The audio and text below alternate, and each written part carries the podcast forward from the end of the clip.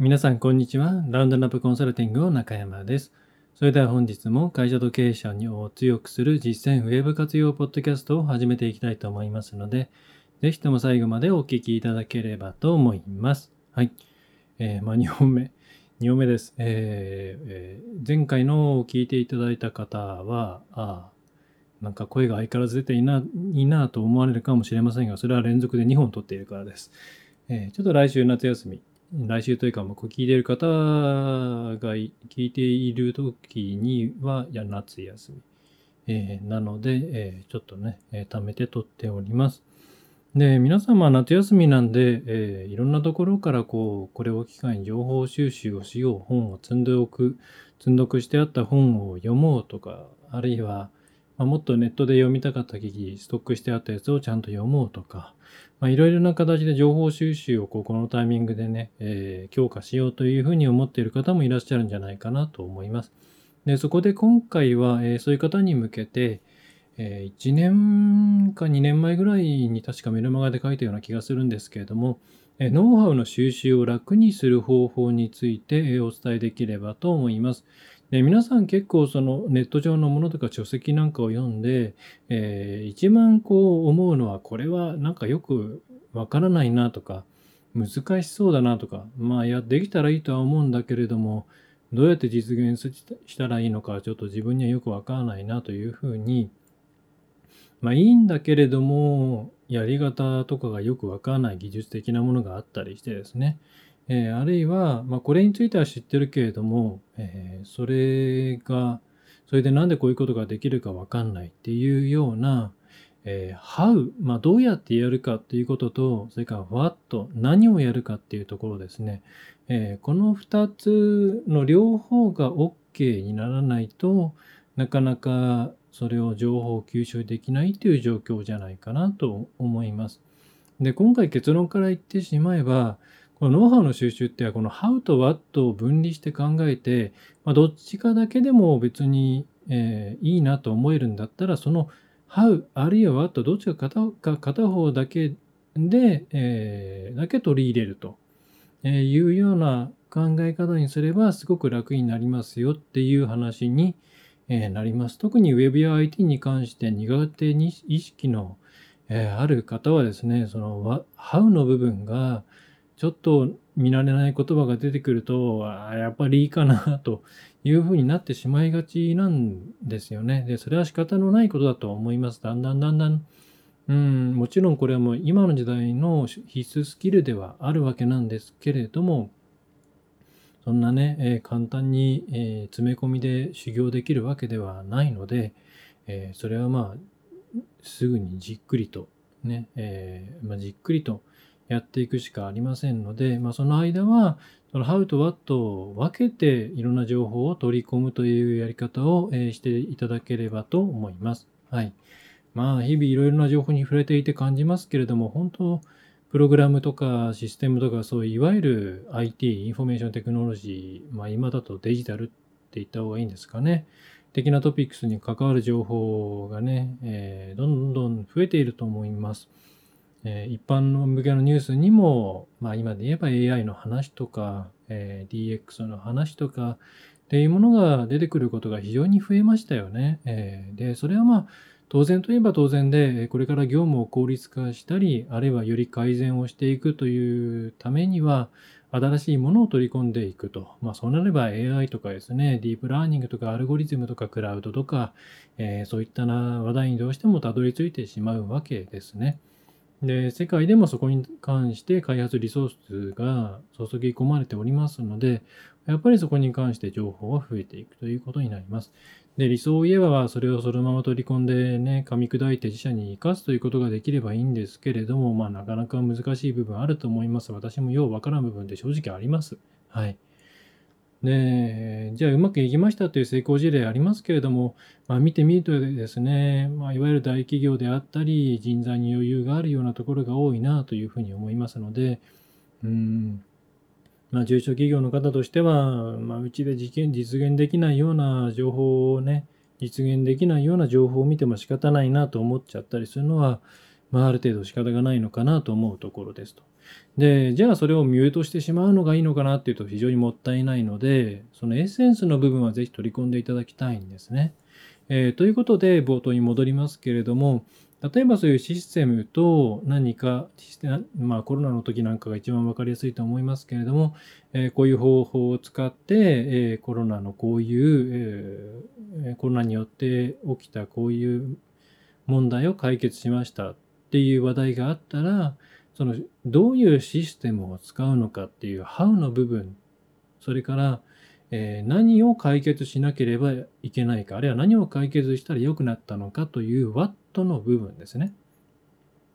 えー、その部分を分けて、えー、取り入れて、えください。え例えばそうですね、まあ、もう本当に大概の場合、システムを導入してこういうことしたら、こうできてコスト削減できましたみたいなものが、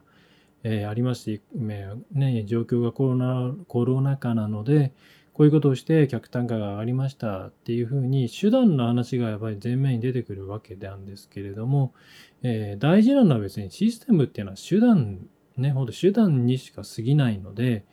何を解決した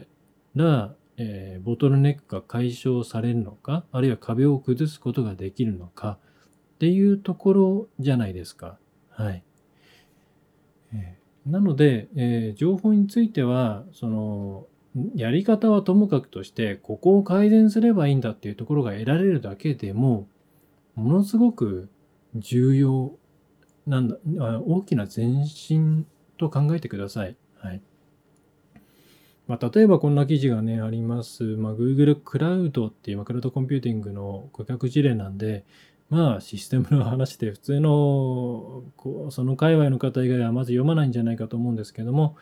えー、まあ、クラウドシーさんが当時ですね、えー、Google クラウドコンピューティングかな、えっ、ー、と、確かそうかな、とか Edge TPU とかを駆使して来店から会計までを完全自動化して新しい生活様式のためのサービスを提供なんていう記事が、えー、Google クラウドブログっていうですね、まさに読みたくなくなるような名前のブログに書いてあるわけなんですが、まあ私もこの業界にいなくて普通に暮らしていた、暮らしていたら、ここの情報を積極的に読んでいたかというと、まあ、あんま興味を持たなかったんじゃないかなというふうには、まあ、思いますのは、だから想像すると、ね、もし私が皆さんね、まあ、IT 苦手な人間だったとしたら、ああ、Google クラウド。もう、クラウドってつくだけで難しそうだな。専門家じゃないと無理かもしれないな。ね、こういうのってサーバー費用とかお金もかかるんじゃないのかな。要するに、うちにはまだ、だから早いかな。だいたい自動化するって言ってもな、うちにそんな自動化するとこがどこなのかもよくわかんないし、うん、とりあえずルール決めとか、周りがやっていることはやっているつもりなんだけども、いやまあ、でもその前に資金繰りがね、みたいな感じの、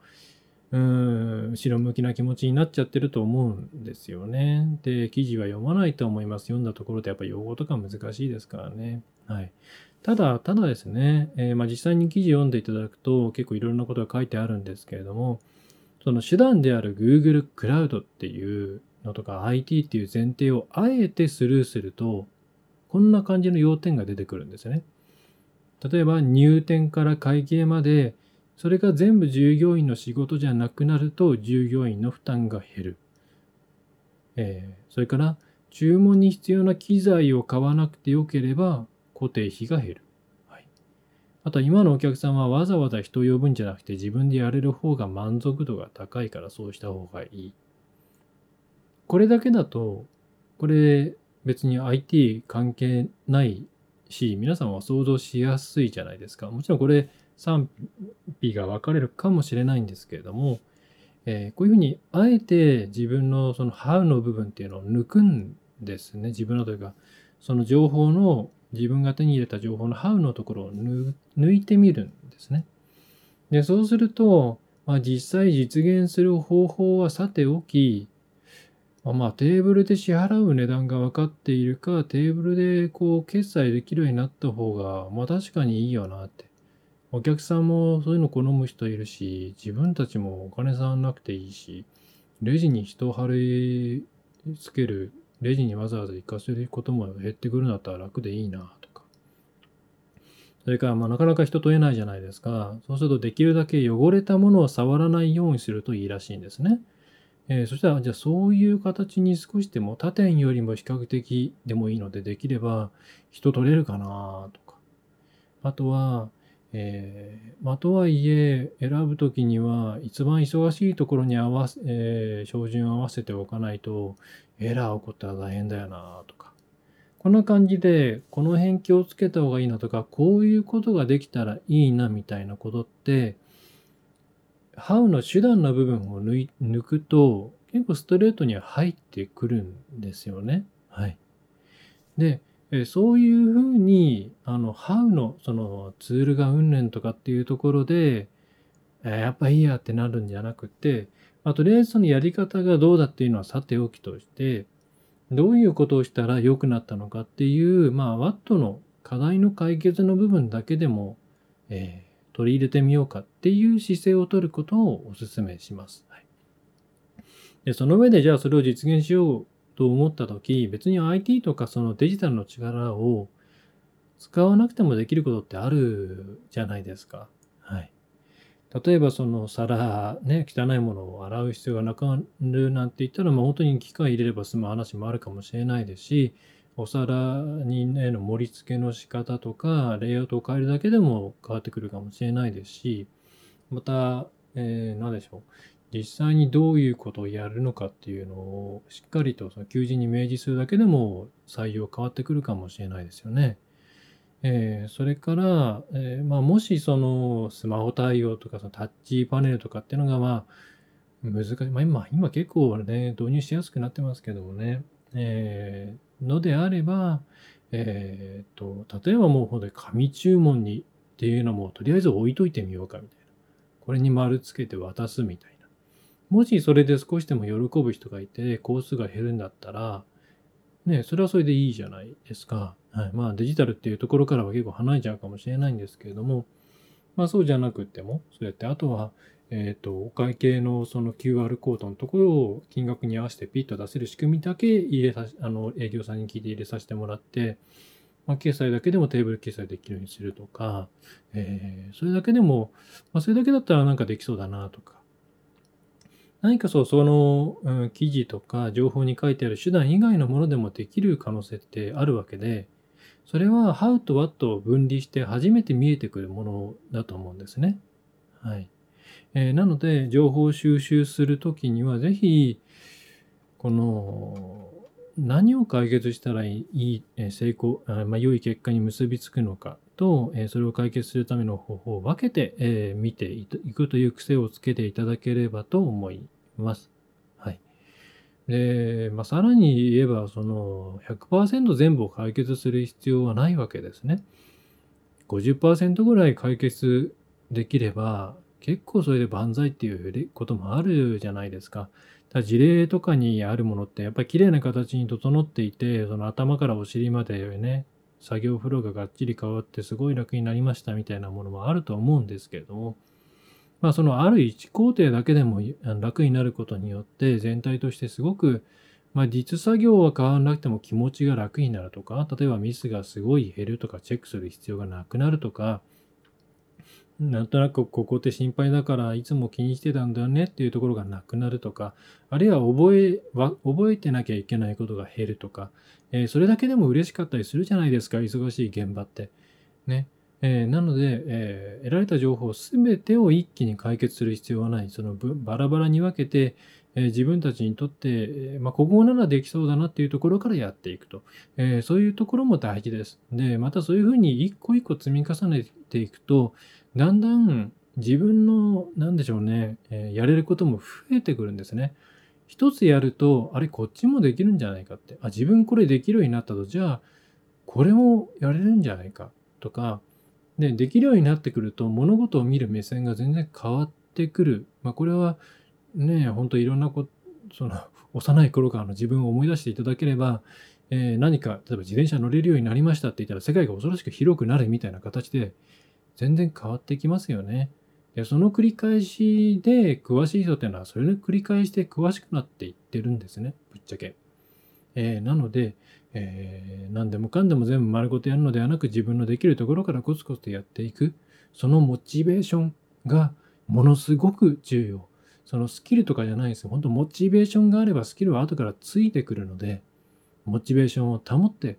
えー、自然とスキルアップをしていくことによって、えー、すごく良くなっていくと思います。はい。で、モチベーションも無理に上げるのではなくて、本当に何かこうね、他の人にやらせるのであれば、ちゃんとインセンティブをつけて、えー、やっていくという形ですね、がいいんじゃないかなと思います。はい。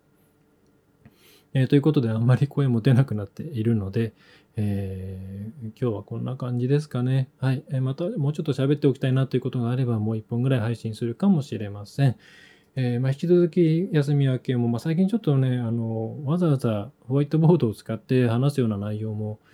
どうも浮かばないなという感じがあって、え、音声を流しておりますが、えー、ウェブセミナーの方も含めて、え、夏明けもやっていきますので、ぜひ引き続きお付き合いをいただければと思います。またお悩みのことがあれば、えー、中小企業の方々、専門にも700社以上、えー、やっていますので、えー、お気軽にご相談いただければと思います。はい。えーで、電話はですね、自動自動音声対応、AI が対応しているので、えっ、と、できればメールで送っていただいた方がレスポンスが早いと思います。あの、電話への対応の優先度が申し訳ないんですけども、一番低いんですね。まあ、なんでかっていうと、あの、営業電話ばっかりだからなんですけども、はい。ねフリーダイヤルにわざわざかけてきます？営業電話。ひどいですよね、本当ね。はい。えー、まあ、さておき、えー、それでは今回は以上になります。えー、ラウンドラップウェブコンサルティングの中山がお送りいたしました。また次回もよろしくお願いいたします。